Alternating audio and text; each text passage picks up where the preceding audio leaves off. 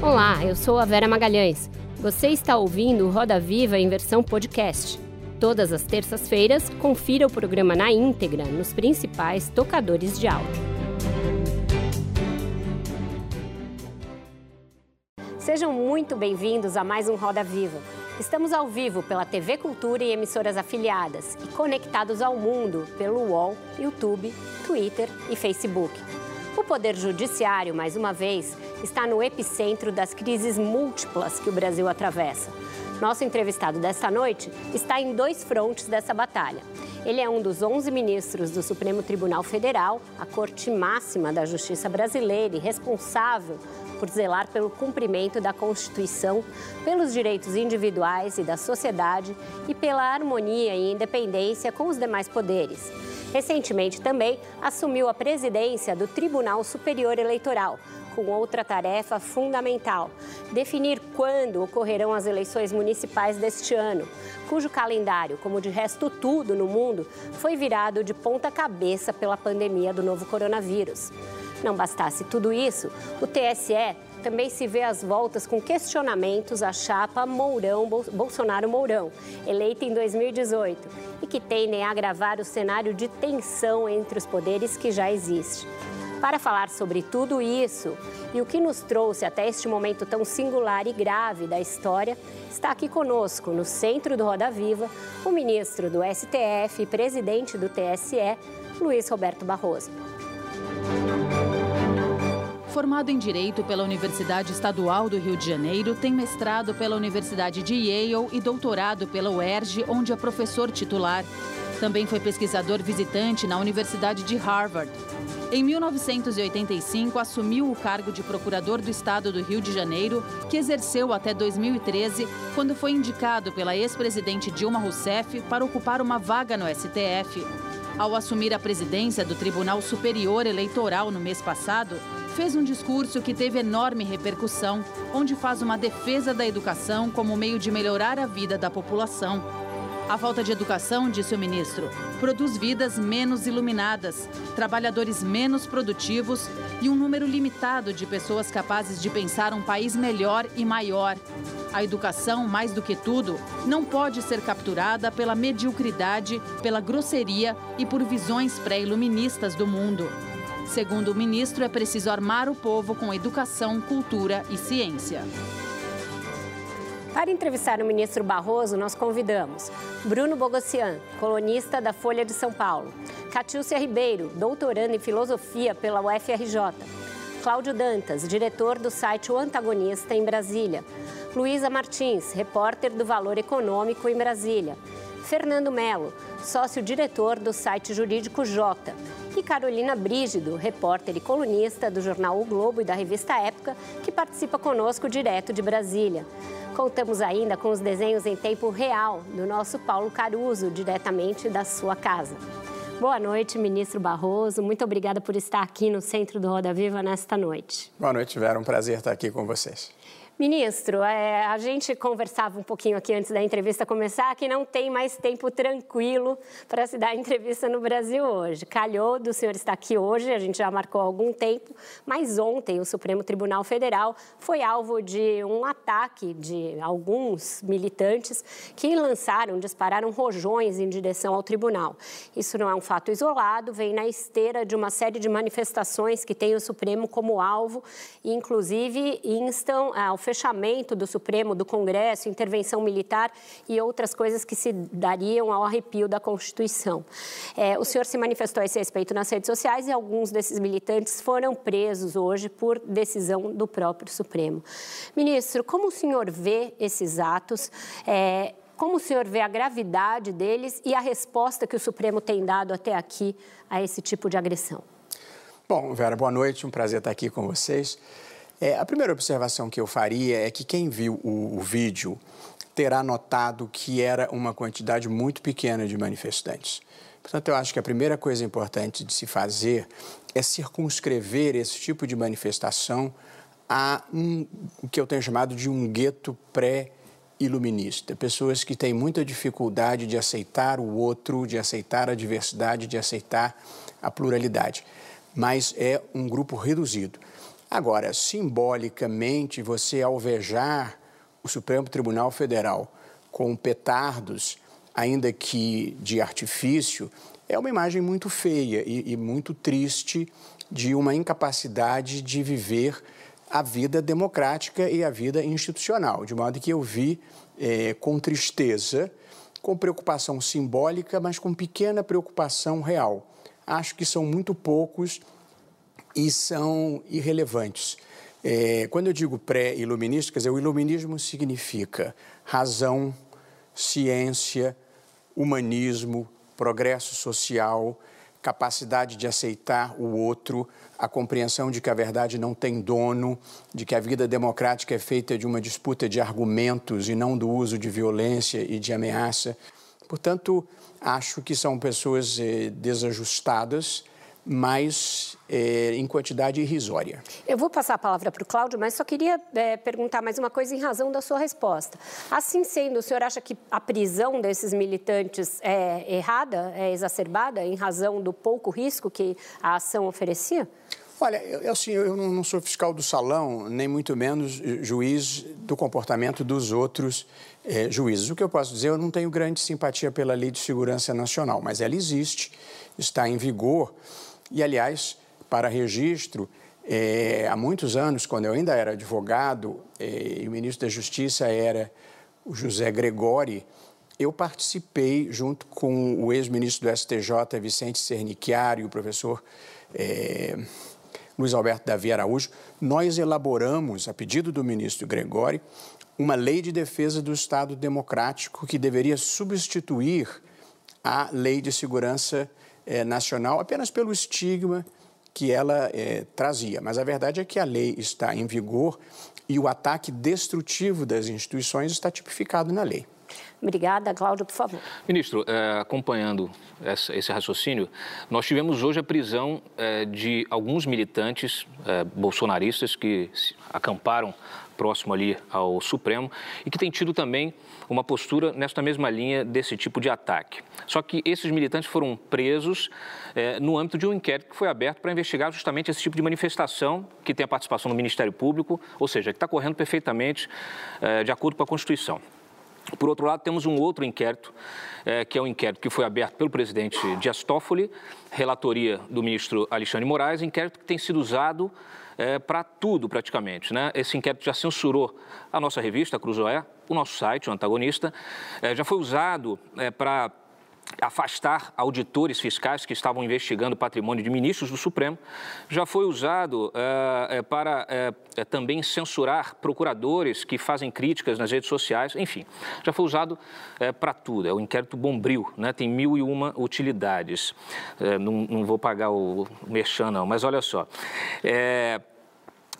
existem dois inquéritos que têm origem diferente. A minha, a minha, minha eh, preocupação é que a gente tem ouvido agora é, e tem visto um esforço, tanto no TSE, que o senhor agora preside, para a utilização das provas deste inquérito, das fake news, inquérito que tem a relatoria do ministro Alexandre Moraes, é, para a possível, é, enfim, para fazer a instrução do processo da, que está investigando ali a chapa do presidente Bolsonaro.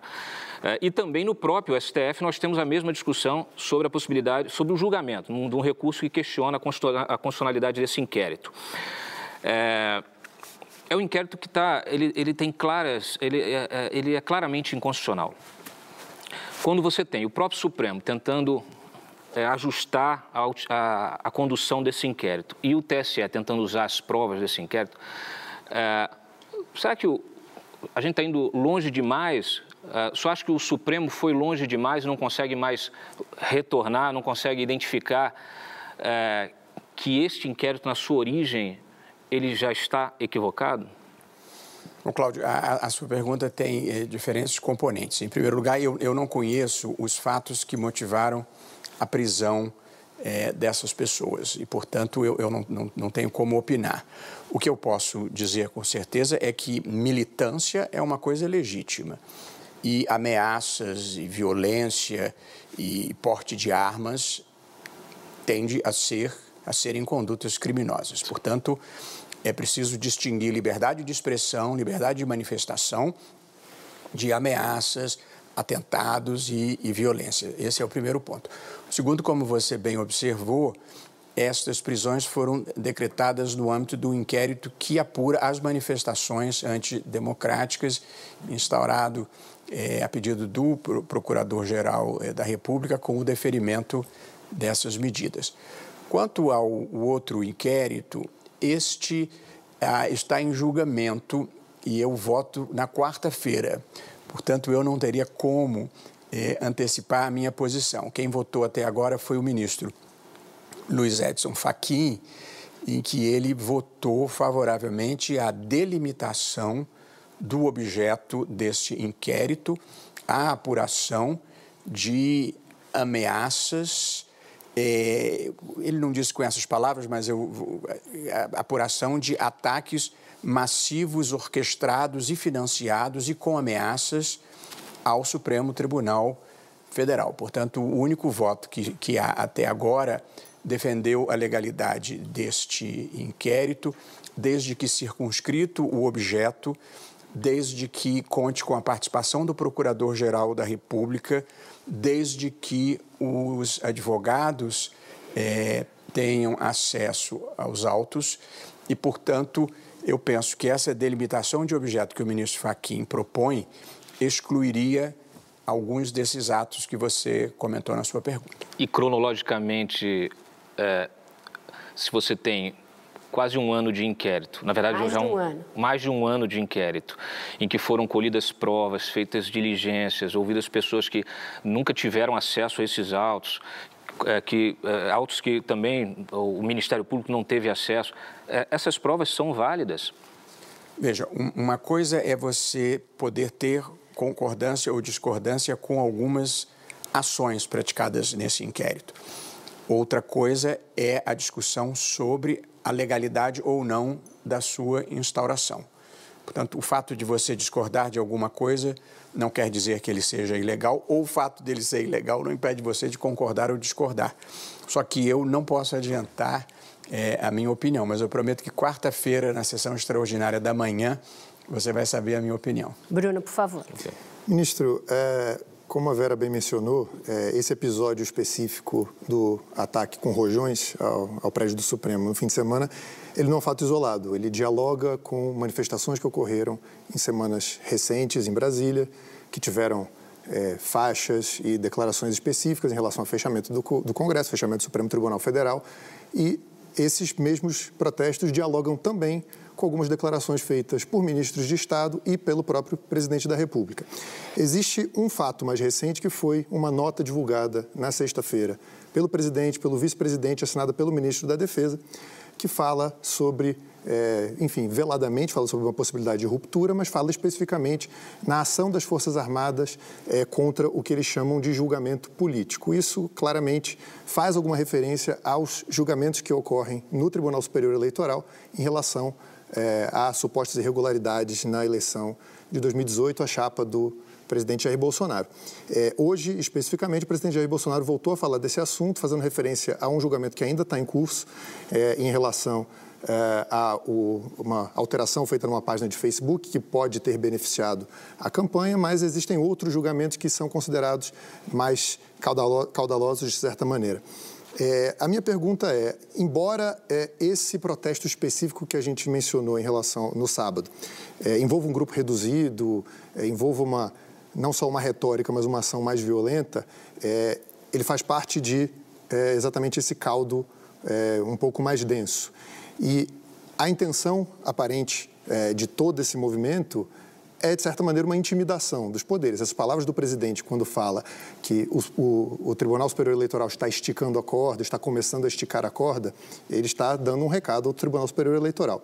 A minha pergunta é: o tribunal, se houver é, provas de irregularidades em relação à campanha presidencial, ele, em tese, teria coragem de tomar uma decisão como uma cassação do, da chapa do presidente e do vice-presidente, ou o tribunal vai ser intimidado, o tribunal vai votar com a faca no pescoço? Ah, Bruno, boa noite, prazer conversar com você aqui, apesar da pergunta difícil. É, deixa eu lhe dizer, é, o fato de você fechar os olhos para um problema não faz com que ele vá embora. E o fato de você se assustar além da conta com um problema faz com que ele fique maior. Portanto, é preciso ter uma posição é, de equilíbrio. Evidentemente, é, todos nós que fazemos parte da geração que reconquistou a democracia, que já vigora há 32 anos, é, olhamos com, não vou dizer preocupação, mas é, não é totalmente natural você viver um tempo em que sai nota do ministro da Defesa e que sai nota do clube militar e que sai nota de militares da reserva. Portanto, eu não quero fazer de conta que não aconteceu nada estranho, porque nada disso aconteceu no governo do Fernando Henrique, nada disso aconteceu nos dois governos Lula, nada disso aconteceu no governo Dilma, nada disso aconteceu no governo Michel Temer. Portanto, eu não vou fazer de conta que não está acontecendo é, alguma coisa. Mas eu acho que a gente tem que colocar essa questão é, dentro de uma perspectiva.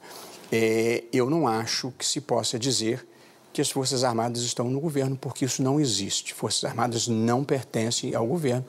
Acho que o fato de haver é, militares, um ou outro no primeiro escalão, não seria em si um problema, mas o fato de haver uma multiplicidade, um número muito grande de militares, eu acho que abre uma preocupação, porque um certo sentido de lealdade pode levá-los a se, indicar, a se identificar com o governo.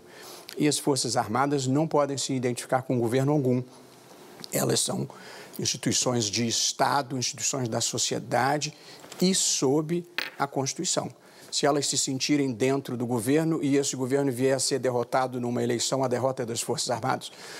Evidentemente que não. Portanto, não pode haver essa identificação e eu tenho muita preocupação de desconstruir essa possibilidade e devo dizer que o próprio ministro da Defesa, mais de uma vez, externou não só a preocupação de as Forças Armadas não estarem no varejo político, como também a afirmação de que elas não são instituições de governo.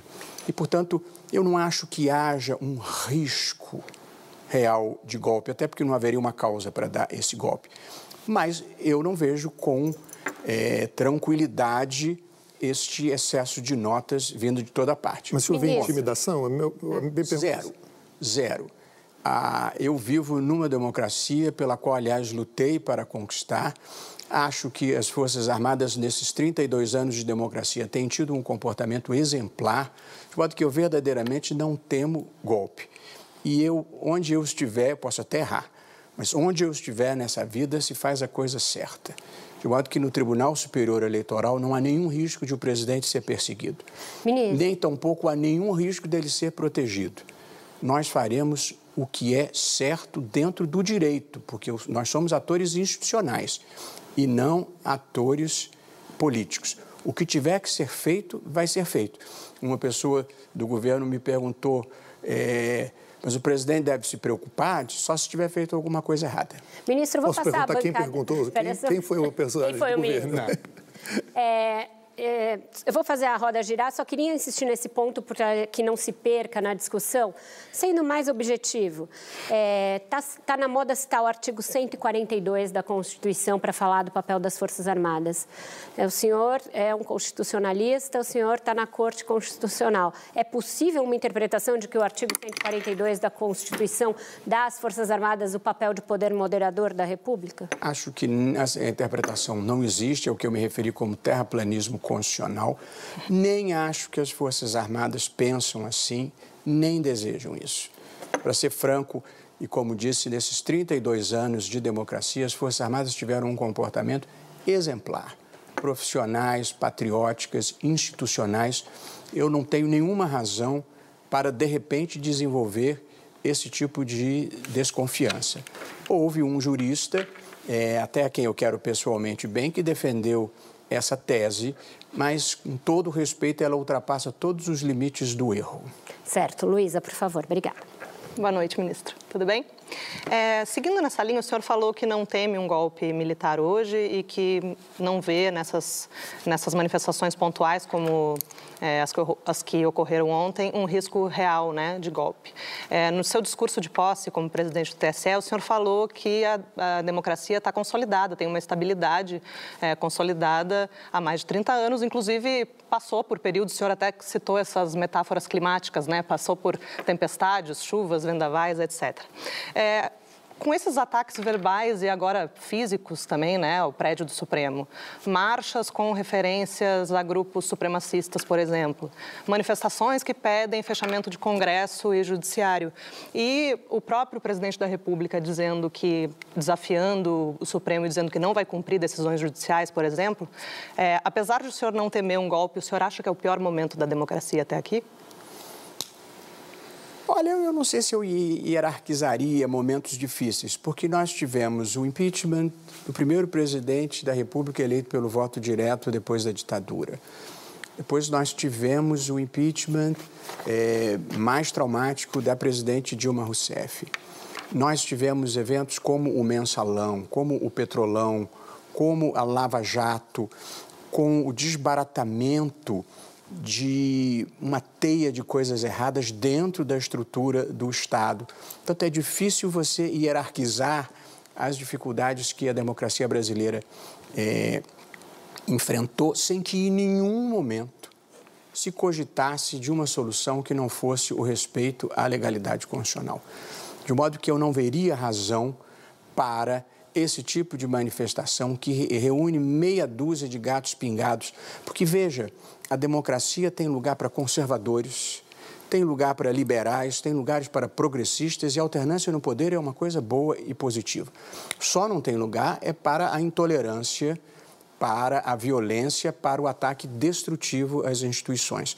Portanto, o meu problema não são os conservadores. Eu posso concordar, posso discordar, mais discordo do que concordo, mas eles têm todo o direito eh, de se manifestarem. Portanto, eu acho que esses guetos pré-iluministas violentos, truculentos, eles eh, são muito pouco representativos. Era preciso que a democracia brasileira fosse muito frágil para se abalar com esses três locados. Por essa razão, eu não temo. E depois o seguinte: em 1964, o golpe militar veio eh, pelos seguintes fundamentos: quebra da hierarquia, eh, corrupção agitação, risco de uma ditadura de esquerda. Bom, alguém está vendo algum desses problemas é, no horizonte? Portanto, em nome de quê? De quem? Para que se daria um golpe? Eu duvido que as Forças Armadas que levaram três décadas para recuperarem o prestígio que desfrutam hoje e a admiração que têm, quisessem se atirar novamente no varejo da política. Catiúcia, por favor. Boa noite, ministro, tudo bem? Bem, professor. Boa noite a todos.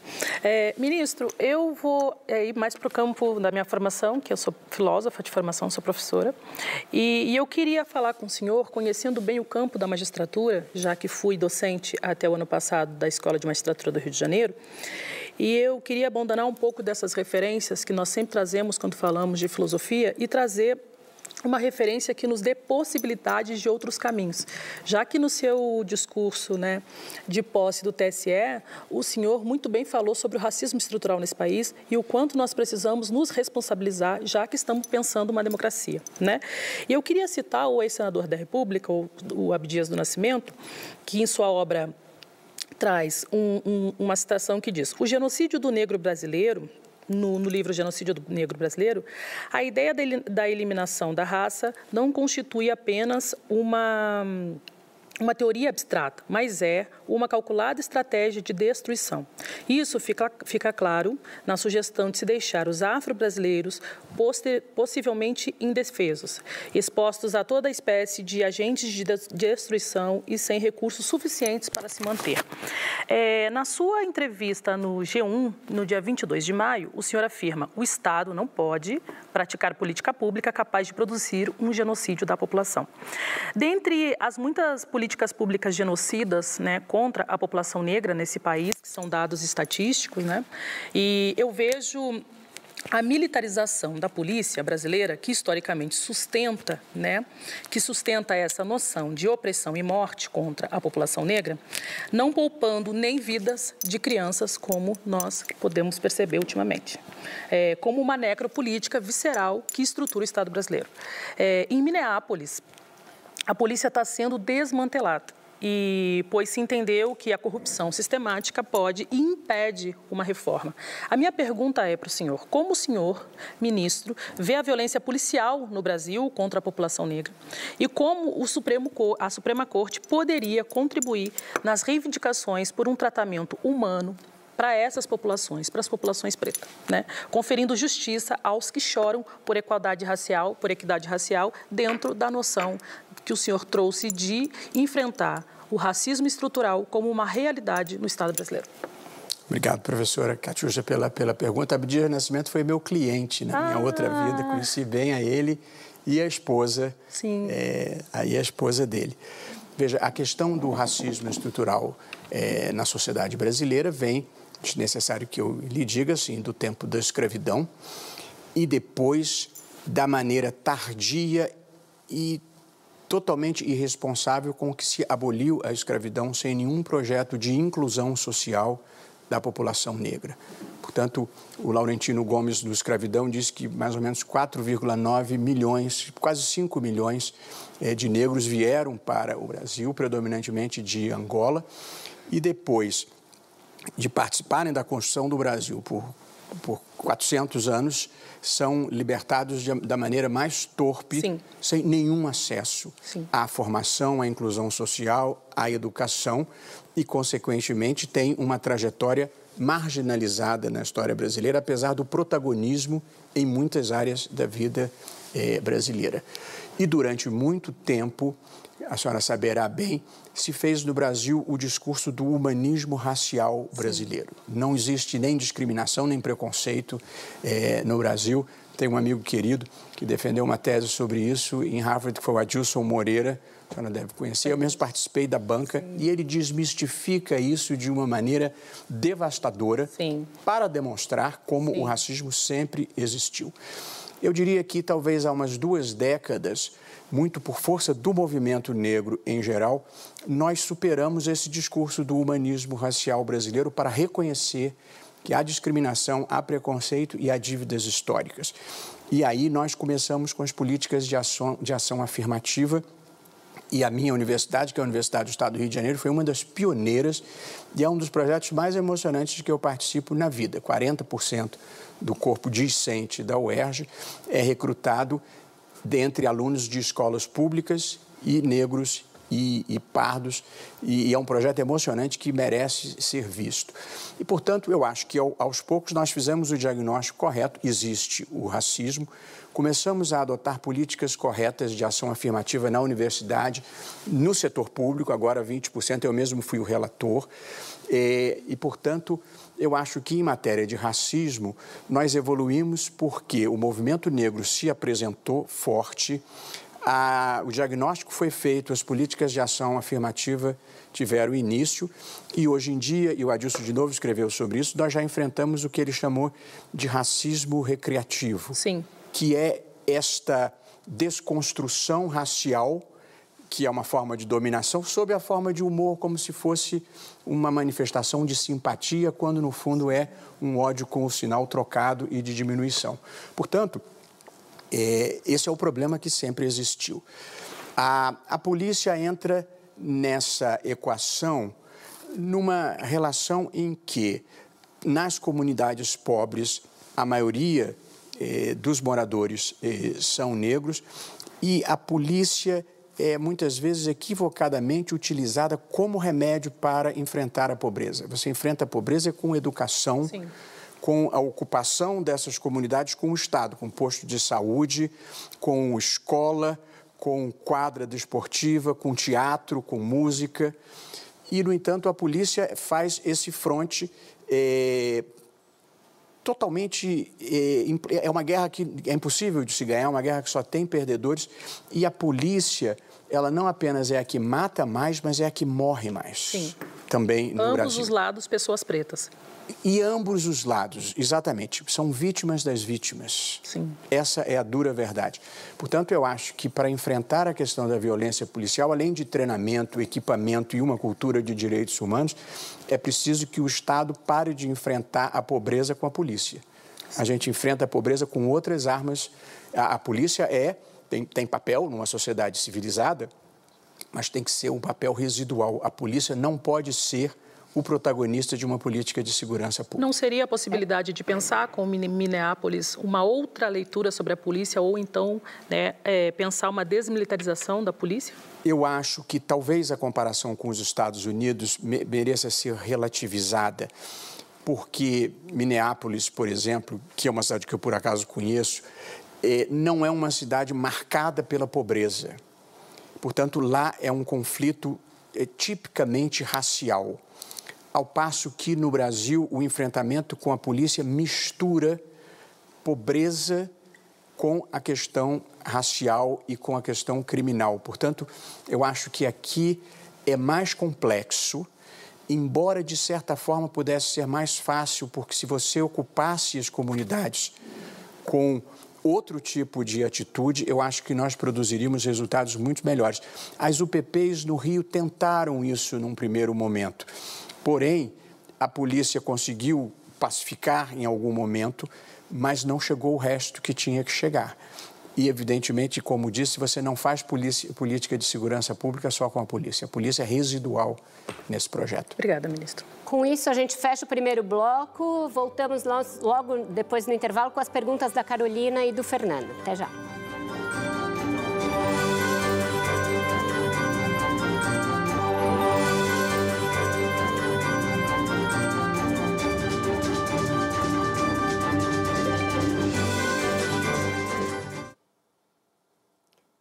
De volta com a entrevista com o ministro Luiz Roberto Barroso, que já é o segundo assunto mais comentado do Twitter neste dia 15 de junho, em que a TV Cultura completa 51 anos de idade. A pergunta agora é da Carolina Brígido. Carol. Oi, ministro, boa noite. É o seguinte, é, o senhor sempre foi um crítico de como o presidencialismo de coalizão operava no passado, com a troca de emendas e cargos presidente Bolsonaro assumiu a presidência aparentemente com um novo modelo de gestão, mas agora migrou para uma relação mais próxima com o chamado centrão.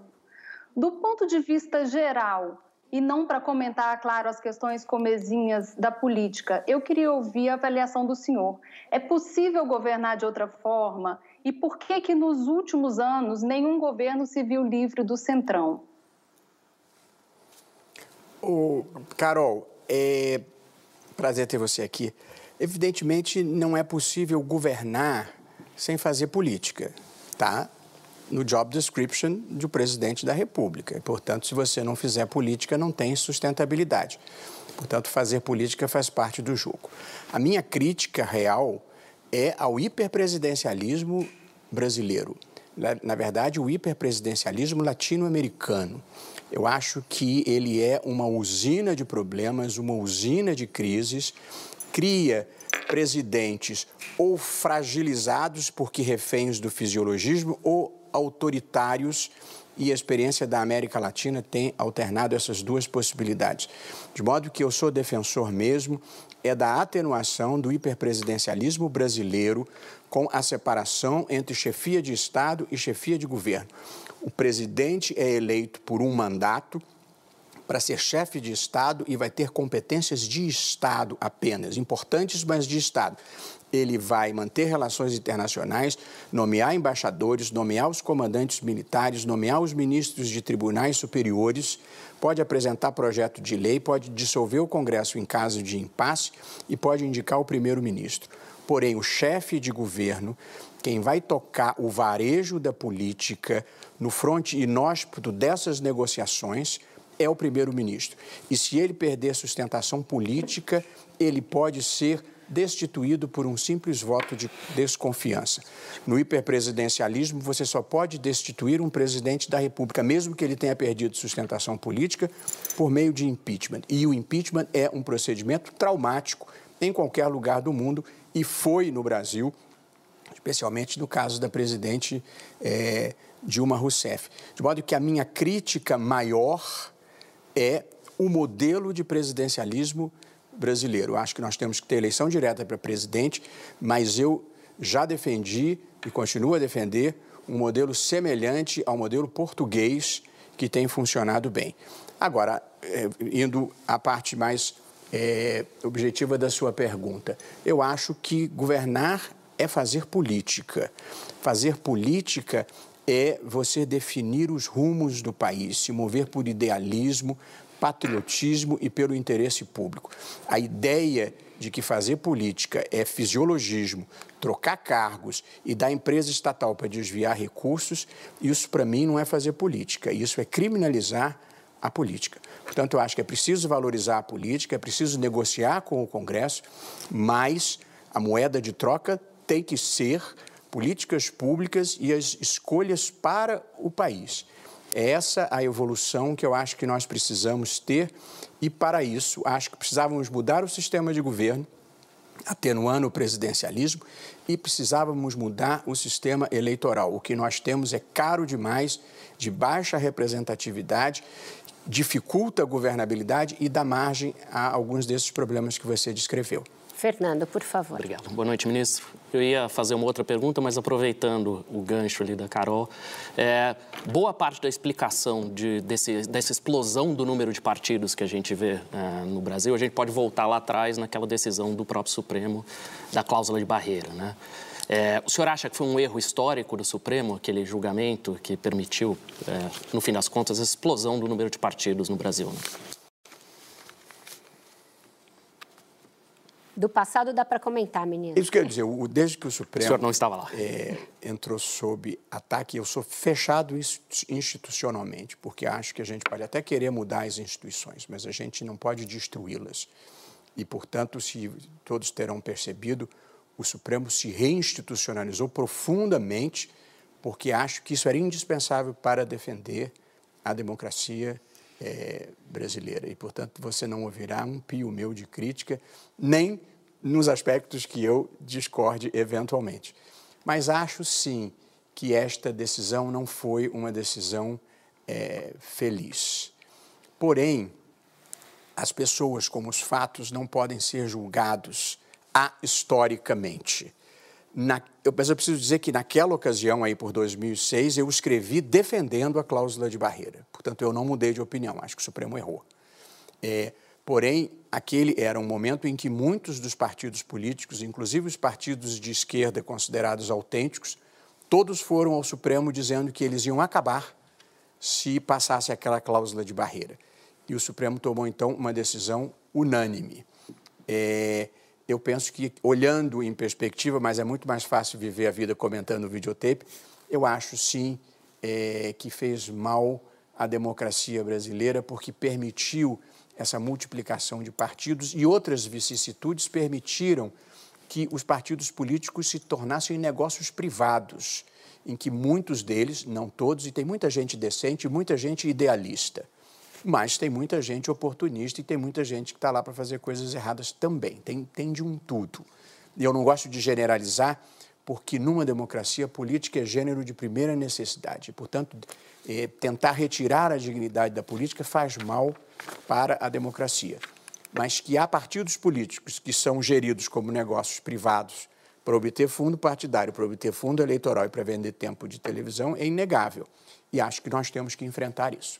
Ministro, o senhor se referiu aí é, na questão da Carol, na resposta para ela, é, à possibilidade de criminalização da política como um mal a ser evitado.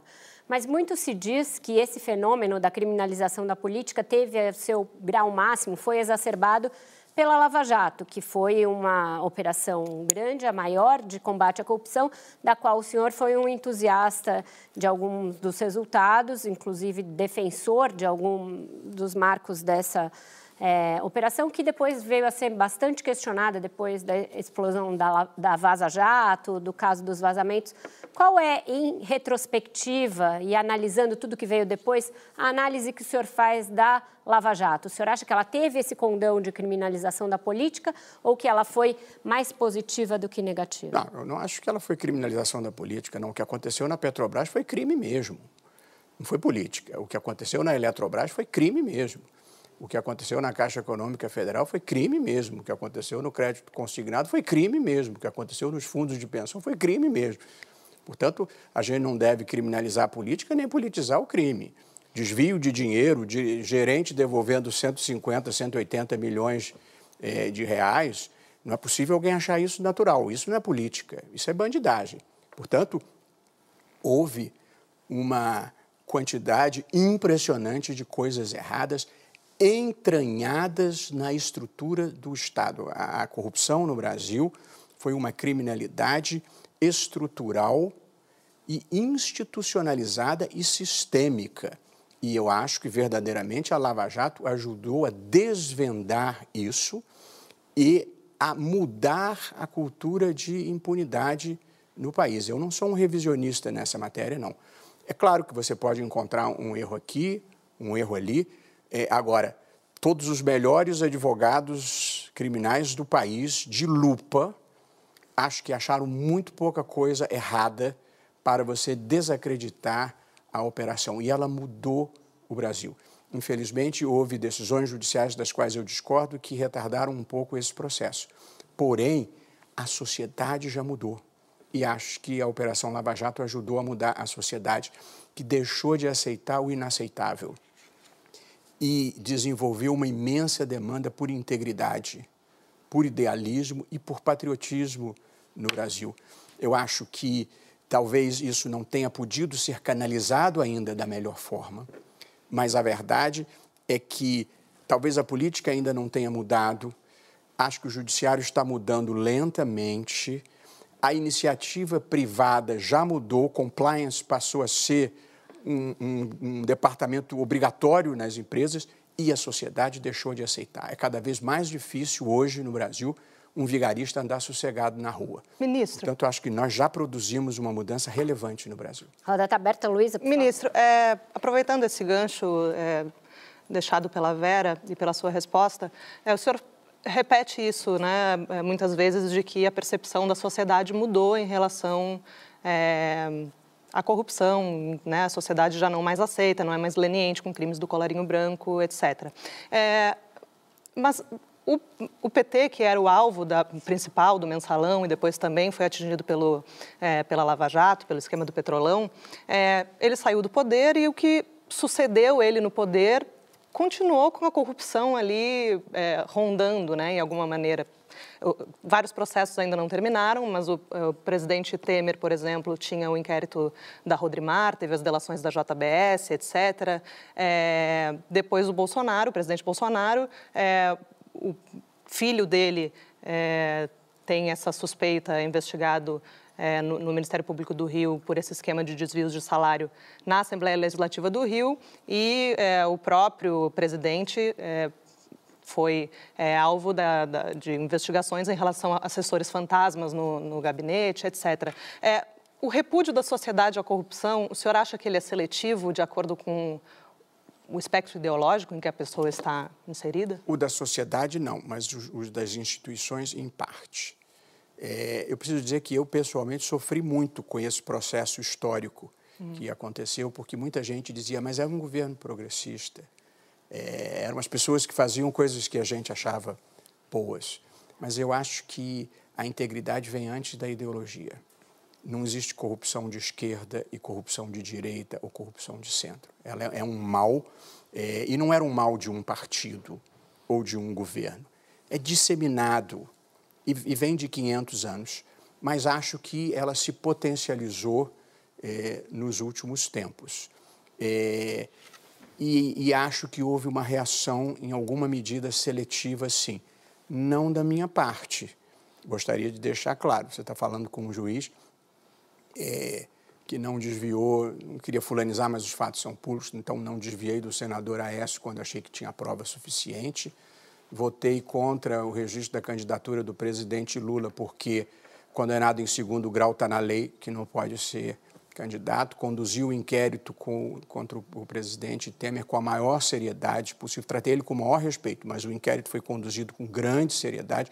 Resultou em cinco denúncias impressionantes feitas pela doutora é, Raquel Dodge e votei pelo recebimento de uma denúncia contra o presidente Bolsonaro, é, numa hipótese em que eu vislumbrava incitação à, à violência. Portanto, é, a, a, minha lógica, Luísa, não é uma lógica amigo, inimigo, é, adversário ou não adversário. A minha lógica é, é certo ou errado, justo ou injusto, legítimo ou ilegítimo. E nas vezes em que eu achei que houve tergiversação nessa lógica, você terá ouvido a minha opinião. Eu me, referia mais, na verdade, ao fato, talvez eu não tenha me expressado bem, mas talvez ao fato é, da sociedade continuar elegendo pessoas que estão sempre é, com a corrupção, pelo menos com, sob alguma suspeita. É, deixa eu dizer, é, a, a, a, a última eleição presidencial certo ou errado, feliz ou infeliz, eu não vou entrar nesse mérito, não deixou de ser uma reação contra o que a sociedade percebeu como uma alternativa à, à corrupção. Se essa alternativa frustrou a sociedade ou não, é, você vai perguntar ao, ao, ao ex-ministro Sérgio Moro. Porém, é, o, o, discurso anticorrupção teve um peso eleitoral muito relevante é, e talvez a percepção de que houve um enfraquecimento nessa luta tenha gerado perda de, ministro, de apoio. Ministro, é, é, é, pegando esse gancho, o senhor estava falando dessa insatisfação que agora a sociedade ela expõe isso de uma maneira mais intensa e recorrente. Uh, além da insatisfação com a política, o senhor percebe que há insatisfação com o judiciário, com o Supremo? O senhor acredita uh, o senhor que sugeriu aí modelo para atenuar o hiperpresidencialismo, para fazer uma mudança eleitoral. O senhor tem alguma sugestão para atenuar o ativismo judicial do Supremo, por exemplo? O Cláudio, o, o ativismo judicial é uma lenda. O que existe no Brasil é um certo protagonismo judicial que eu já vou lhe explicar. Mas ainda, se, se há uma insatisfação da sociedade com o Supremo, eu acho que num determinado momento houve. É, especialmente pelo modo como o Supremo enfrentou a questão da corrupção e os processos criminais que lá chegaram e uma oscilação jurisprudencial. Eu, eu não estou dizendo certo ou errado, nem criticando ninguém, mas objetivamente houve o fim da segunda instância. um desencontro entre o sentimento da sociedade e algumas posições é, do Supremo. O, portanto, o Supremo se desencontrou da sociedade, especialmente na sua jurisdição penal, criminal, que ele não devia ter.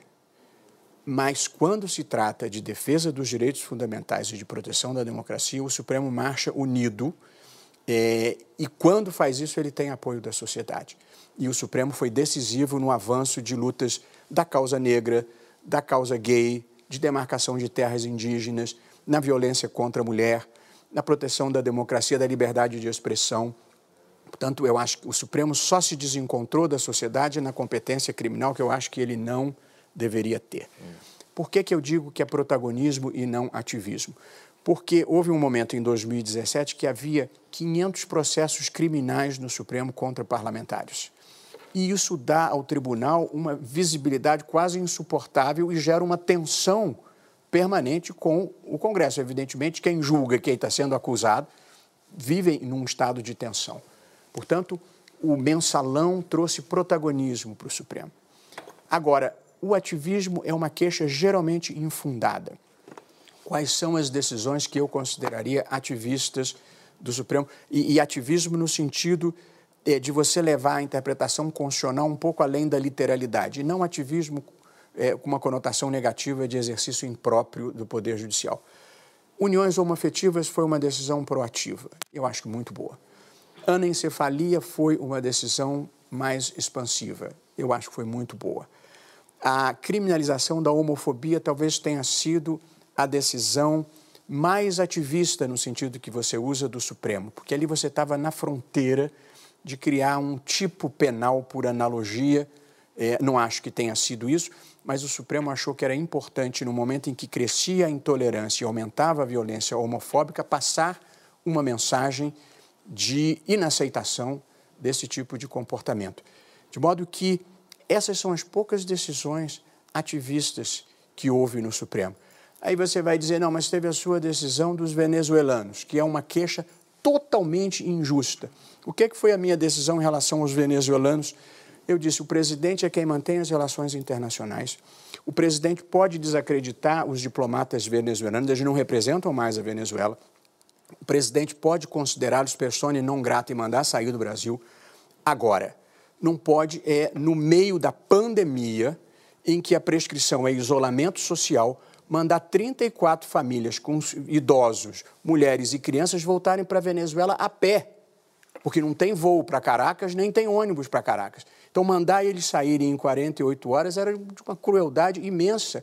É, e acho que foi uma decisão equivocada do ministro das Relações Exteriores não desacreditá-los, mas mandar sair em 48 horas andando, no meio da pandemia. Portanto, qualquer pessoa, eu acho, que, que tenha razoabilidade e o mínimo de coração, daria aquela decisão. Portanto, houve muita desinformação. Eu não desautorizei o presidente, eu disse tudo que ele fez ele podia fazer, menos mandar essas pessoas irem embora a pé. A decisão do ministro Alexandre, é, ela não foi a plenário. Portanto, não há uma manifestação do Supremo. Mas ali havia dois pratos nessa balança: uma certa autocontenção em relação à decisão política do presidente, que eu acho que é importante, e a necessidade de, numa democracia, você preservar árbitros neutros, instituições que não podem ser capturadas pelo governo porque elas são de Estado e, portanto, não podem estar a serviço de ninguém. Essa é a discussão. Eu não vou dar a minha opinião, isso pode chegar no plenário, mas eh, você pode concordar mais ou pode concordar menos, mas não foi uma decisão despropositada e acho que o governo devia ter recorrido para levar a plenário para solucionar de uma vez por todas essa legitimidade ou não de interferência do Supremo na nomeação de, de ministro. Ministro, o senhor mencionou nessa discussão sobre o ativismo judicial julgamentos emblemáticos que foram é, a plenário e uma decisão sua monocrática em relação aos venezuelanos, mas uma boa parte da crítica ao ativismo judicial, no caso Supremo especificamente, se dá em relação ao que se chama de um excesso de decisões monocráticas em casos espinhosos, para dizer o mínimo. É, também outros artifícios que são parte do regimento do Supremo, mas que é, são interpretados como é, abusos, de certa maneira, se é que se pode se chegar dessa maneira, como pedidos de vista sem uma fundamentação que a sociedade talvez compreenda, ou que as pessoas que estão envolvidas na, no, no, nas ações é, aceitem. É, existem é, manipulação da pauta do tribunal, já foi, o Supremo já foi acusado de, os presidentes do Supremo já foram acusados de manipular a pauta do tribunal é, para responder ao momento político ou ao momento de uma demanda da sociedade. O senhor não acha que é, é, existem, então, alguns erros ou alguns abusos que comprometem, de certa maneira, a imagem do tribunal também? Acho. É, às vezes são exagerados, mas eu acho. E, e, a gente, na vida, deve prestar atenção às críticas é, fundadas, é, feitas por observadores é, honestos. E, portanto, eu acho. A crítica quanto às decisões monocráticas é fundada. É, eu vou lhe dizer, no entanto, duas coisas sobre isso. A primeira, eu tenho uma proposta antiga que acho que o ministro eh, Dias Toffoli, que em meio a muita dificuldade, muita turbulência, conduz bem o Supremo. É, eu acho que ele vai tocar essa agenda que é acabar com a monocratização. A minha proposta é medida, a gente tem um, o que chama plenário virtual que é onde você coloca decisões para todos votarem sem ser presencialmente. A minha proposta é toda decisão cautelar, toda decisão liminar deve ir imediatamente para o plenário virtual, para que em até cinco dias todos se manifestem pela confirmação ou não daquela cautelar concedida. Eu acho que isso acabaria, isso reinstitucionalizaria o Supremo. Eu proponho isso de longa data e acho que vai andar e vai diminuir essa crítica, que é uma crítica procedente. Sobretudo nas questões institucionais delicadas, eu acho sim que a gente deveria ter um mecanismo institucional de falar a uma só voz. É, agora, A monocratização, é, Bruno, se deve em grande parte pelo volume de trabalho que a gente tem. Então, você em plenário, você consegue julgar, plenário mesmo, sem ser lista, você consegue julgar 100, 120, 150 processos por ano. O Supremo tem 50 mil processos, como é que você faz? Portanto, a monocratização, ela é, é consequência, sobretudo, do volume no qual a gente trabalha. Eu também tenho propostas sobre isso já formalizada. O Supremo não deve admitir mais recursos extraordinários, que é, a principal, é, é o principal volume de causas, ah, não deve admitir mais do que possa julgar em um ano. Porque quando a gente admite um recurso extraordinário, mediante repercussão geral, você suspende todas as causas que estejam discutindo aquela tese jurídica. Portanto, se você leva três, quatro, cinco anos para julgar, você atravanca a justiça. De modo que colocar todas as medidas cautelares no plenário virtual e não admitir mais recursos do que sejamos capazes de julgar em um ano, você acaba com a monocratização. E acho que essa é uma crítica procedente, acho que a gente deve levar em conta e deve se reinstitucionalizar. Então a gente para rapidinho para mais um intervalo, volta com a pergunta da Catiúcia. Eu vi que a Carol também está querendo perguntar. Está quente o programa, já voltamos.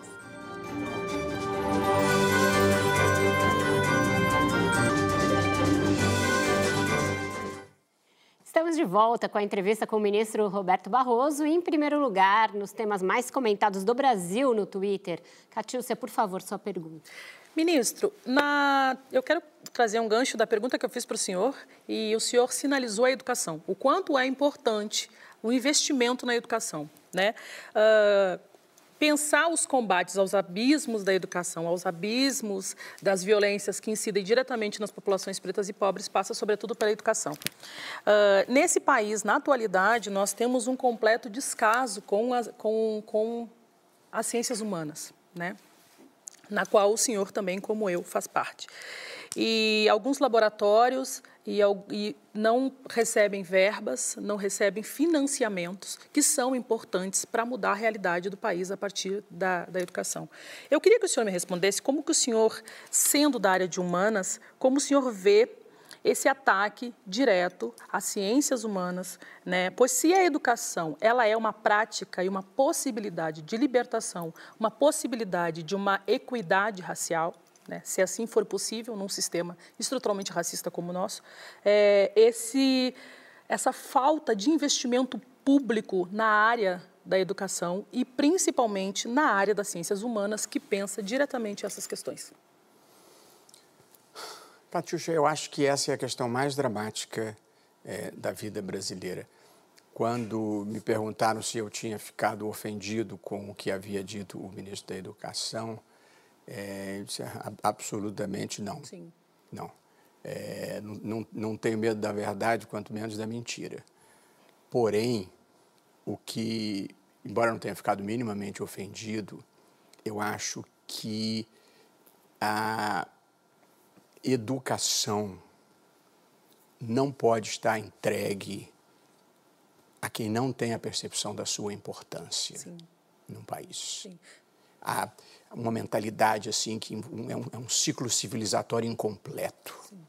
Portanto, nós precisamos ter a percepção de que a educação, e aí eu vou falar primeiro da educação básica. Sim. A educação básica é a coisa mais importante na vida de um país. E foi isso que nos atrasou na história. Nós só universalizamos a educação básica no Brasil 100 anos depois dos Estados Unidos.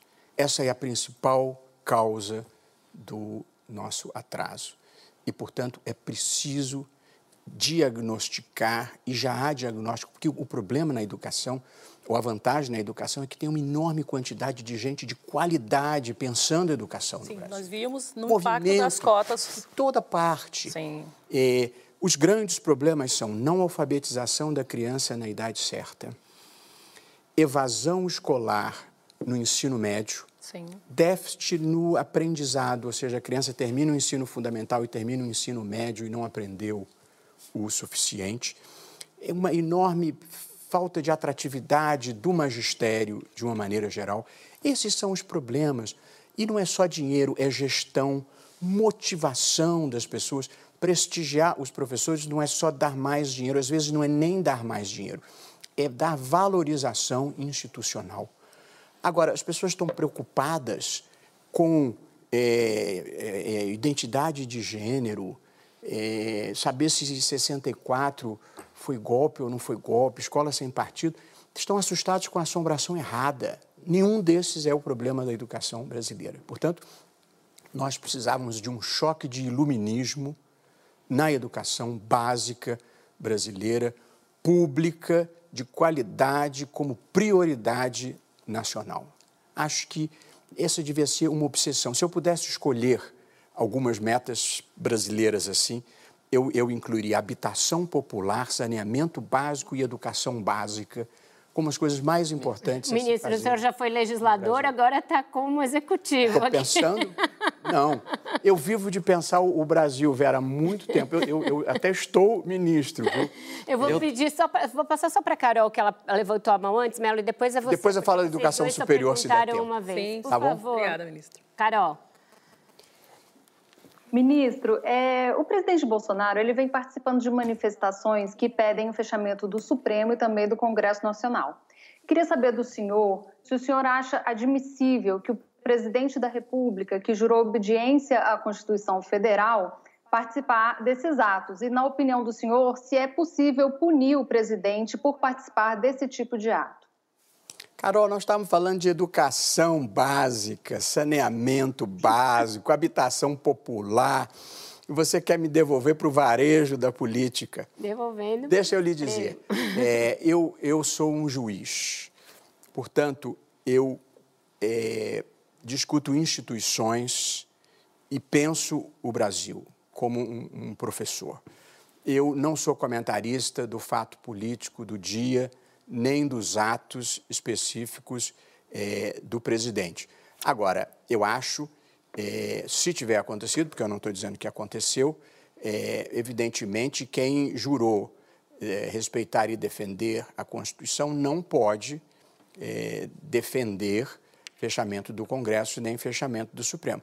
Eu preciso dizer que houve essas manifestações, é, mas eu nunca ouvi o presidente defender nem o fechamento do Congresso, nem o fechamento é, do Supremo. Mas ele, mas ele apoiou publicamente, né? Ele foi... Esteve, né? Esteve nas manifestações, ele fica em silêncio quando é, fazem aquele, aquele protesto com, com tochas acesas à noite na frente do Supremo, ele fica em silêncio em todas as ocasiões. Quem cala, consente. Só acho que o governo Bolsonaro é pré-iluminista? Não, e houve, só completando, houve uma manifestação na qual o senhor comentou, inclusive no Twitter, que ele foi para frente do QG do Exército, subiu num caminhão e que havia visíveis faixas pela intervenção militar e fechamento do Supremo. Isso. O, o, assim, a, a, conduta do presidente não, não me cabe comentar, porém, a manifestação na porta do quartel-general do Exército, pedindo o fechamento do Congresso, pedindo o fechamento do Supremo e pedindo a volta do regime militar, essa foi uma das raríssimas vezes em que eu me manifestei sobre o fato político do dia, porque achei, Carol, que ele tinha um alcance institucional preocupante, acendeu uma luz é, amarela, porque ninguém deseja a volta do regime militar, nem os militares, evidentemente, porque eu, eu, eu, eu, sou convencido disso. É, eu, eu, fui professor da Escola de Comando do Estado-Maior do Exército muitos anos e, e, vi as Forças Armadas se profissionalizarem, é, se aperfeiçoarem. Eu, eu, eu acho que não há esse veso. Pode ter uma declaração aqui, uma declaração infeliz, pode até ter a intenção de um ou outro de jogar as Forças Armadas nesse varejo, mas eu duvido, porque o custo que as Forças Armadas pagaram pelo regime militar foi um custo altíssimo e levaram muitos anos para recuperar a imagem. E hoje são uma instituição prestigiada. Duvido que queiram, mas é porque a volta do regime militar, é, é, ditaduras vêm com violência contra os adversários, com censura, com intolerância. Ninguém deseja isso. E se nós olharmos a história, os defensores das intervenções militares no Brasil, quase todos acabaram no ostracismo. Portanto, Melo, deixa, Melo. movimentos então militares não vêm para os que vão lá nos quartéis pedir intervenção, eles acabam sendo alijados. Pergunta ao Carlos Lacerda. Deixa eu então apelar para o seu lado acadêmico, né? é, nessa mesma questão. Né? É, um estudo famoso ali do Tchervosky, do nosso Fernando Limonge, mostra que nenhuma democracia morreu, nenhuma democracia quebrou com o PIB per capita igual, é, abaixo do da Argentina de 76, o Brasil está bem acima disso. Né? Então, se a gente fosse olhar para a história, é, a gente seria um, se algo acontecer, seria muito fora da curva. Né? Por outro lado, também tem uma definição muito famosa que diz que a democracia está consolidada quando é o único jogo aceito na mesa de negociação por todos os players, incluindo os militares, os políticos e por aí. No primeiro bloco, o senhor falou que essa discussão que a gente está tendo aqui e que a sociedade está tendo não aconteceu em nenhum governo é, desde a redemocratização. Né? Para o seu lado acadêmico, qual que é a variável, então, que explica hoje por que, que a gente está discutindo tanto esse tema? Né? Eu, eu acho é, que pode ter havido um esforço de alguns de identificar o governo com as Forças Armadas. E acho que, no limite do possível, houve esse desmentido pelo próprio ministro da Defesa. E, como eu já falei anteriormente, as Forças Armadas não podem se identificar com o governo, porque numa democracia existe alternância do poder. Se as Forças Armadas são o governo e o governo é derrotado nas urnas, as Forças Armadas são derrotadas e acabou. Evidentemente, isso não pode é, acontecer. Portanto, acho sim que há um certo esforço que eu considero impróprio de fazer essa identificação com as Forças Armadas. Mas acho também ruim e preocupante você começar a povoar cargos no governo com militares. Menino. Isso é o que aconteceu na Venezuela. Isso é a chavização. Porque quando você multiplica militares no governo, eles começam a se identificar Ministro. com o governo e começam a se identificar com vantagens e com privilégios. E isso é um desastre. E isso não pode acontecer. Ministro. Portanto, não é o problema de ter um ministro aqui e outro ministro ali. É um problema de você começar a ocupar cargos e aí o presidente Fernando Henrique falou, aí depois entra um, o sujeito dobra o salário, depois ele consegue o genro, entra, para nós está errado. E foi isso que o Chaves fez na Venezuela. E, portanto, parte desse... A Venezuela é um desastre humanitário, lamentável. Mas parte desse ódio à Venezuela é um pouco o que o Freud identificaria como o narcisismo das pequenas diferenças. Ministro, é, mas além dessa questão de, né, dos cargos aos militares no governo, é, o próprio presidente Bolsonaro ele exalta é, ditadores, torturadores. A gente viu, por exemplo, é, na ocasião da admissibilidade do impeachment da presidente Dilma Rousseff na Câmara, ele fez aquela, aquela referência ao brilhante Ustra. Depois, no centro desse programa, ele disse que era, repetiu, né, disse que era o seu livro de cabeceira. Enfim, agora recentemente ele recebeu o Major Curió, que confessou é, a morte de mais de 40 pessoas na repressão à guerrilha do Araguaia. É, o presidente fazendo, depois chamou de herói ainda no, no, no Twitter, né? Um herói do Brasil, o Major Curió. Eu, é, o senhor acha que o presidente isso está é, protegido pelo princípio da liberdade de expressão ou de que forma isso poderia ser reprimido de alguma forma, para além das notas de repúdio? Deixa eu dizer, eu, eu sou juiz constitucional.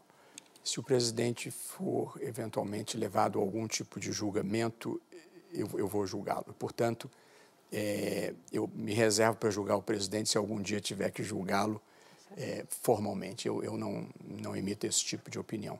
Mas sobre a tortura eu tenho opinião. É uma desonra. Ministro, é, a gente não falou de eleição ainda, e o senhor preside o TSE e elas estão marcadas para outubro. Isso mostra é, como, no atual contexto desse, desse risco aí, as instituições, desse, desse, dessa crise institucional e da pandemia, a eleição virou terciária no Brasil.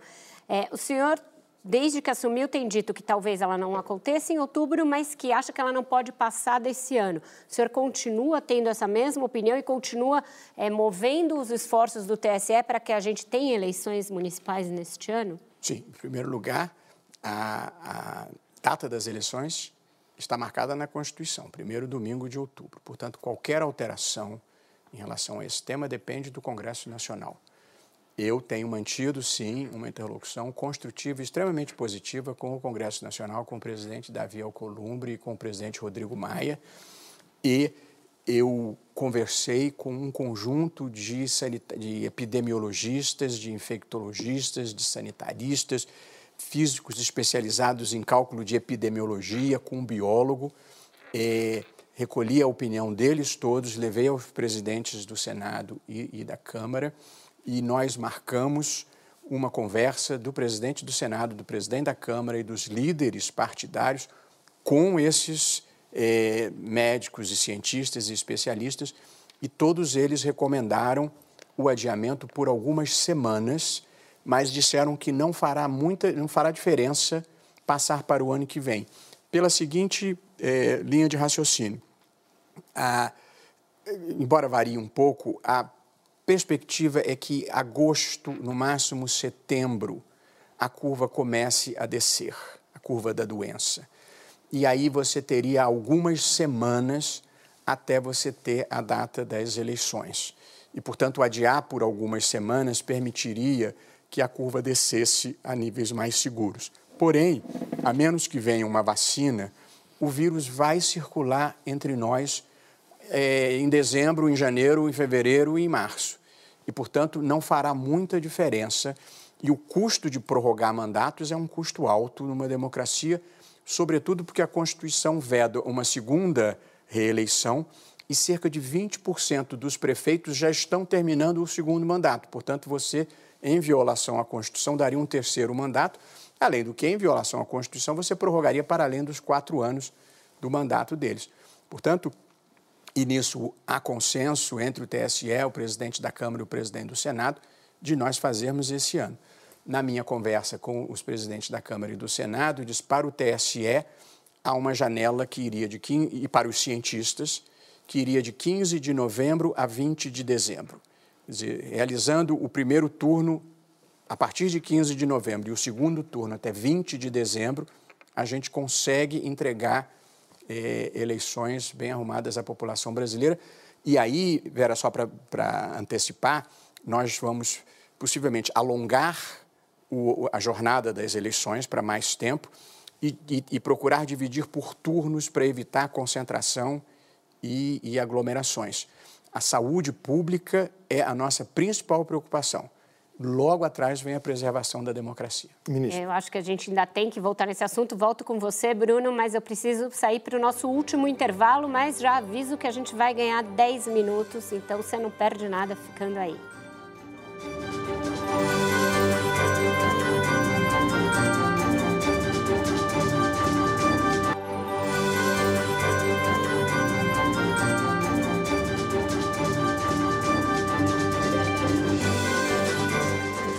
Estamos de volta para o último bloco da nossa entrevista com o ministro Roberto Barroso. Bruno, por favor, sua pergunta.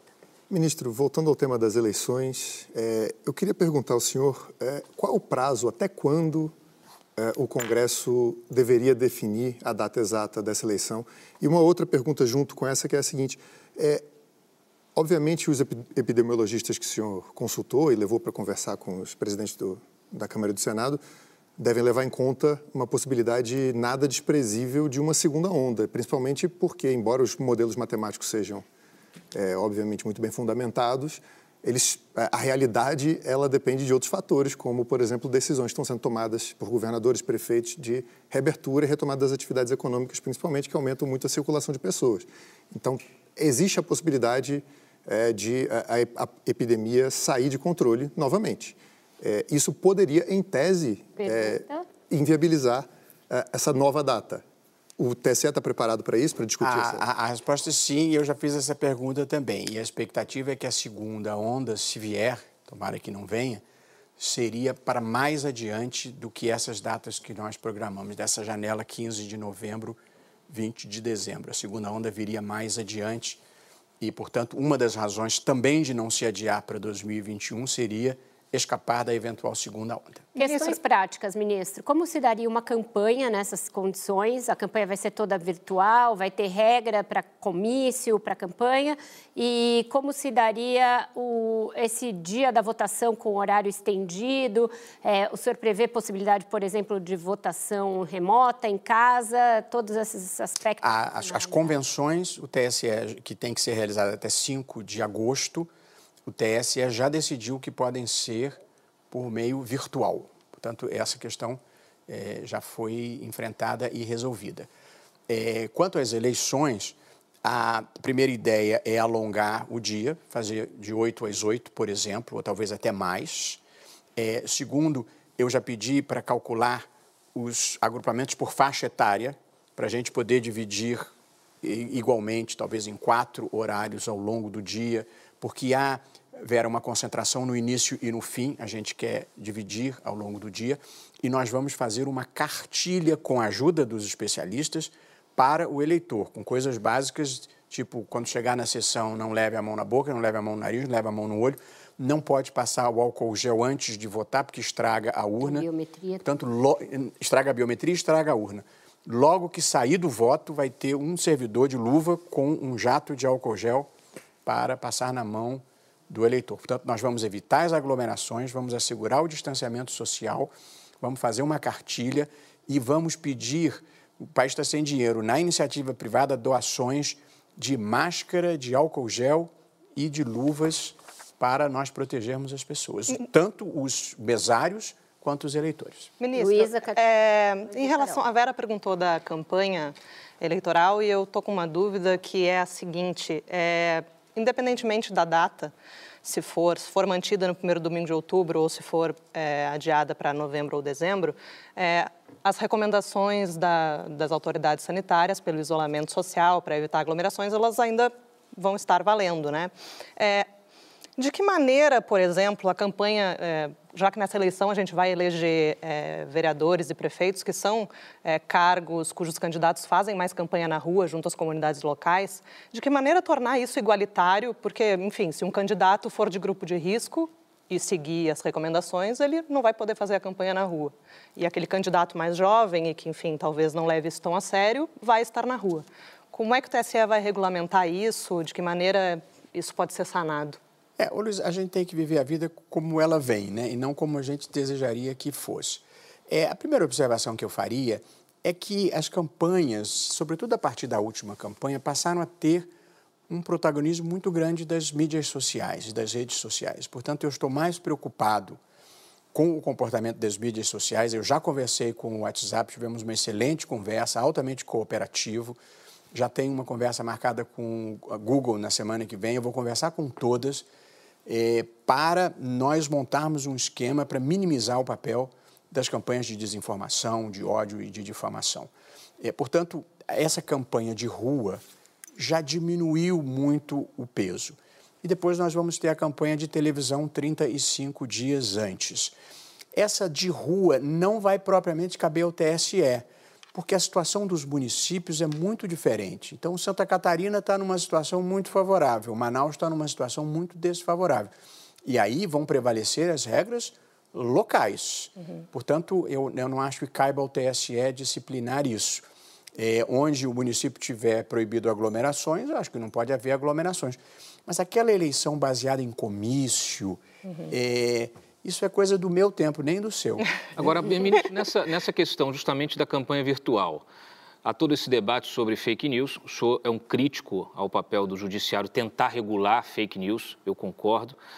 Acho que o mercado se autorregula. Porém, nós temos é, que observar as plataformas que fazem justamente a disseminação dessas é, notícias que são difamatórias, caluniosas, enfim. E que, inclusive, ajudam também na manipulação da opinião pública. É, o fim, da, é, o, o, o, fim da, dessa possibilidade de você ter, é, de você não se identificar, do anonimato, o fim do anonimato nas redes, é uma possibilidade nessa discussão que o senhor está tendo com essas grandes plataformas? Eu vou aproveitar a pergunta do Cláudio para perguntar algo que não pode ficar fora da, da, entrevista. No TSE tem uma série de representações contra a chapa Bolsonaro-Mourão, como eu disse no início do programa. O senhor acha que elas vão andar e elas têm algum fundamento, principalmente as mais é, calientes, candentes, são essas que dizem respeito ao uso de fake news? É, vou, vou, vou, claro, vou vai nele depois. É, o, o, o, Cláudio, tanto eu e, e, e, estou certo que você, nós achamos que é um risco o controle do conteúdo da fala. Portanto, o que nós temos negociado com as mídias sociais, já desde o tempo da ministra Rosa Weber, e eu retomei essas discussões, é, é encontrar mecanismos de controle de comportamento e não de conteúdo. Uhum. E, portanto, você evitar o impulsionamento artificial, você é, monitorar o comportamento de robôs, você conseguir eliminar os comportamentos inusuais e eles têm capacidade de fazer isso. Quando a Folha denunciou ah, os impulsionamentos ilegais, eles desabilitaram não sei quantas mil contas. Portanto, é usar a tecnologia para impedir a difusão de, de notícias falsas. O próprio WhatsApp já reduziu de 20 para 5 a possibilidade de retransmissão e, e se estiver sendo muito retransmitida, já reduziu para 1. É, acho que a gente pode ir atrás dos metadados para saber de onde veio a informação fraudulenta. Não é a opinião. Opinião, qualquer pessoa pode ter a opinião que quiser. Claro. Mas a, a articulação de campanhas fraudulentas precisa ser combatida e as mídias sociais elas já perceberam isso, porque antigamente, até pouco tempo, era uma atitude de eu não me meto nisso. E agora elas já descobriram que tem uma perda de imagem se forem utilizadas para a degeneração da democracia. E se tornaram parceiras, e, e eu conto com elas para enfrentar fake news sem censurar conteúdo. Quanto às ações que existem no Supremo, eh, no, no Tribunal Superior Eleitoral, é, existe cerca de oito ações contra a chapa é, Bolsonaro-Mourão. Eu, de novo, queria tranquilizar a todos, o, o, o, ou intranquilizar. O TSE não é um ator político, é um ator institucional que se move pelas categorias do direito. E, portanto, é tem prova ou não tem prova. A discussão que já está posta, e aliás um pouco mal compreendida, a única questão que já iniciou o julgamento diz respeito ao hackeamento de um site, que era Mulheres contra Bolsonaro, foi hackeado e virou Mulheres é, com é, Bolsonaro. A, a, discussão nesse momento é apenas saber se deve ou não ser feita uma perícia para se chegar à origem desse hackeamento. É isso que o, que o TSE começou a votar. Se votar contra a perícia, acaba esse processo se votar a favor da perícia, vai se fazer uma perícia. Portanto, não está se julgando nada ainda de procedente ou improcedente. As ações dos impulsionamentos ainda estão na corregedoria com o ministro Og Fernandes, que é um ministro extremamente laborioso, sério, competente, uma pessoa adorável, é, e, e está sendo instruído e vai ser encaminhado como tem que ser. Ninguém ali se move politicamente, ninguém é adversário do governo, ninguém é aliado do governo é tem prova ou não tem prova. Carol. Ministro, é, em uma live recente, o senhor disse que o STF não era o culpado pelo Brasil ser um dos piores, os piores países no combate à pandemia do coronavírus. O senhor também disse nessa live que não é culpa do Supremo o fato de o real ser a moeda que mais se desvalorizou no mundo. Queria saber do senhor quem é o culpado por essa situação e se existe algum problema de gestão no Brasil hoje. Ô, Carol, em primeiro lugar, eu vou entrar com habeas corpus para não ter mais que participar de live, viu? Isso, isso virou um problema na vida de todo mundo de todos, desse país. De todos. Ah, em segundo lugar, eu de fato estava defendendo o Supremo. E eu disse é, verdadeiramente, eu, o que eu falei foi: suponham que a minha decisão sobre os venezuelanos estivesse errada é, para argumentar. Suponha que a decisão do ministro Alexandre de Moraes sobre o diretor da Polícia Federal estivesse errada. Vamos só supor isso para fins de argumentação. Não é isso. Não são esses os grandes problemas do Brasil. Quer dizer, colocar no Supremo as culpas pelos problemas que o, o Brasil está sofrendo, eu acho que é um diversionismo. É, de quem eu acho que é a culpa Deixa eu te dizer aqui, embora eu seja juiz, eu só julgo nos autos, mas eu ainda conservo a alma de advogado, de modo que eu estava ali para defender o Supremo e não para acusar ninguém. Por favor, Catiúcia e Fernando. É, ministro, eu queria reiterar a, a democracia, que o senhor está falando, tá, trouxe de democracia. No seu discurso do TSE, o senhor afirma: precisamos aumentar a diversidade na vida pública brasileira. Somos um país multiétnico, multirracial e multicultural. Um ativo, uma diversidade e um privilégio que constituiu e se deu a história. Né? O, nós sabemos que esse pluralismo na cultura brasileira, ele é fruto, né? essa miscigenação, ela se deu também empunhada de muita violência, né, como resultado também é, dos processos coloniais desse país. Né? Uma outra questão que também o senhor já trouxe aqui, que ela sedimenta a falácia do discurso do mito da democracia racial. E o senhor trouxe agora, no bloco anterior, a ideia, a, a questão sobre a alternância de poder né, que é necessário alternância de poder. E olhando para essa frase da alternância de poder, a alternância de poder não deveria passar por os questionamentos prioritários que são quantas pessoas negras ocupam é, o STF na atualidade? Quantas cadeiras ministeriais do atual governo são ocupadas por pessoas negras? Quantas pessoas negras há no Congresso? Quantas cadeiras, quantas vezes as pessoas negras ocuparam as cadeiras do Executivo? Então, pensar esse modelo de democracia precisa rediscutir ferrenhamente as questões raciais, né? Porque o racismo ele sedimenta, sobretudo, a ideia de democracia. Então, a minha pergunta é: como trazer os anseios da população negra nesse país, né, é, para o centro das discussões políticas, suas porque já que suas vozes encontram-se frente a ouvidos fechados. O senhor, inclusive, diz no, no seu discurso do TSE que o senhor quer trazer mais pessoas para a política. E trazer mais pessoas para, para uma política, para uma população majoritariamente... Né, Obrigada, mais, Ministro, é, por favor, a Queria que o senhor falasse um pouco disso, por favor. Bom, a, a violência pretérita eu já não tenho mais como resolver, sim, mas a violência sim. futura a gente sim. pode resolver. Eu, de novo, insisto, é, educação básica, e projetos como o da Universidade do Estado do Rio de Janeiro, em que você está qualificando a população negra para você criar uma massa crítica de pessoas qualificadas que possam ocupar esses cargos. Evidentemente, você olha no Supremo, nas, eh, nos conselhos de administração das grandes empresas, nos ministérios, nos lugares importantes, tem pouquíssimos negros, só os que conseguiram furar o cerco. Portanto, você precisa ter negros para que eles simbolicamente representem uma inspiração para os demais, e você precisa ter uma massa crítica para você poder selecioná-los também. Portanto, é, eu acho isso. Uma pessoa como Joaquim Barbosa ter ido para o Supremo e ter tido o papel que ele teve, eu acho que é simbolicamente, muita gente se inspirou é, por ele. Portanto, você precisa ter role models, digamos assim, pessoas que possam simbolizar e inspirar, e você precisa qualificar para que você daqui a pouco possa dispensar as cotas porque vão estar disputando em igualdade de condições. Exatamente. Melo, por favor. Ministro, o senhor citou o Chaves um pouquinho antes aqui, né? Quando nós, uh, muito se discute nas redes sociais sobre esquerda e direita, mas quando nós olhamos para os populistas, eles são iguais, independentemente se eles estão à esquerda ou à direita, né?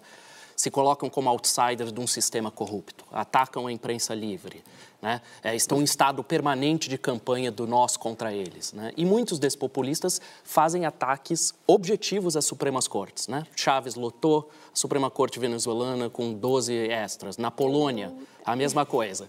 É, a crise que a gente vive, econômica e de saúde, é uma boa notícia ou uma má notícia para os populistas do mundo? Boa pergunta. Bom, é, a minha visão do Chaves é um tiranete de direita. Sempre achei isso e, e continuo achando, nunca consegui entender por que, que a esquerda brasileira se identificava com a, com a Venezuela. É, ponto.